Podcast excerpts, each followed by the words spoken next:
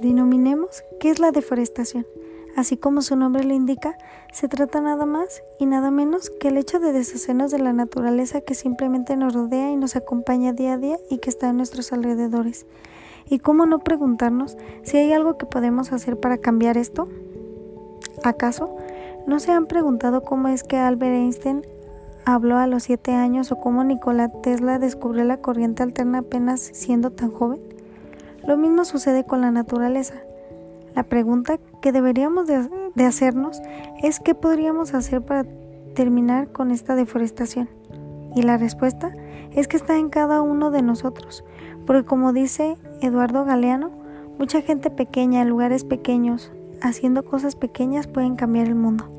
Si de verdad quieres hacer el cambio y te lo propones de alguna manera, comienzas a tomar conciencia de las cosas. Y si en lugar de pensar en cómo usar la tala de árboles a nuestro favor, comenzamos por utilizar productos reciclados o algo aún más sencillo que eso, pienso que sería un gran inicio el plantar un árbol o incluso reducir el uso de papel que uno desperdicia a diario. Tantas cosas que se pueden hacer y no lo vemos. Incluso, ¿cómo se verá si esto continúa así? ¿Cómo estará la vegetación dentro de 2, 5 o hasta incluso 10 años? Y aquí la cuestión es, ¿cómo piensas dejarle el mundo a tus nietos? En una de las conferencias que se llevó a cabo acerca de la deforestación, por el cual estuvieron diversas personas, como el representante del Instituto Federal, el ingeniero agrónomo, el director general de bosques, así como el director ejecutivo de Emprender Turismo y la secretaria del Medio Ambiente, mencionaron sobre un acuerdo que se ha llegado con la ONU, que van a proponer una ley en la cual se va a crear una zona muy segura para todo este tipo de bosques y que no va a poder llegar nadie a decir esto es mío y nadie me lo va a poder quitar nomás por el simple hecho de que se quieran adueñar de un terreno como la gran mayoría lo ha hecho para obtener sus ganancias. También se dijo que especialmente en África y América Latina la deforestación crece de una manera tan más alarmante debido a que el continente más afectado es América Latina, ya que lo peor es que mucha gente no se da cuenta de la realidad de las cosas. Si no existen de una manera más rápida las regulaciones eficientes, no vamos a poder cambiar el mundo.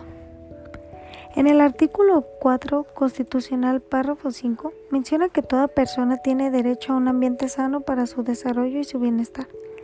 El Estado garantizará el respeto a este derecho. El daño y deterioro ambiental generará responsabilidad para quien lo provoque en los términos dispuestos por la ley.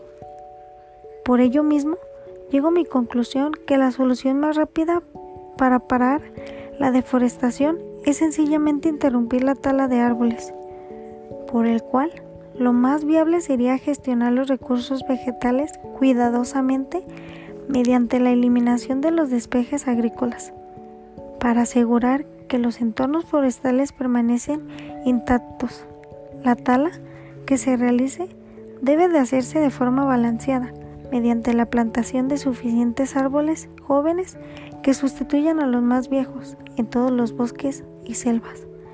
Por ello mismo, el número de nuevas plantaciones de árboles aumenta cada año, pero el total todavía equivale a una inferior parte del área forestal del planeta.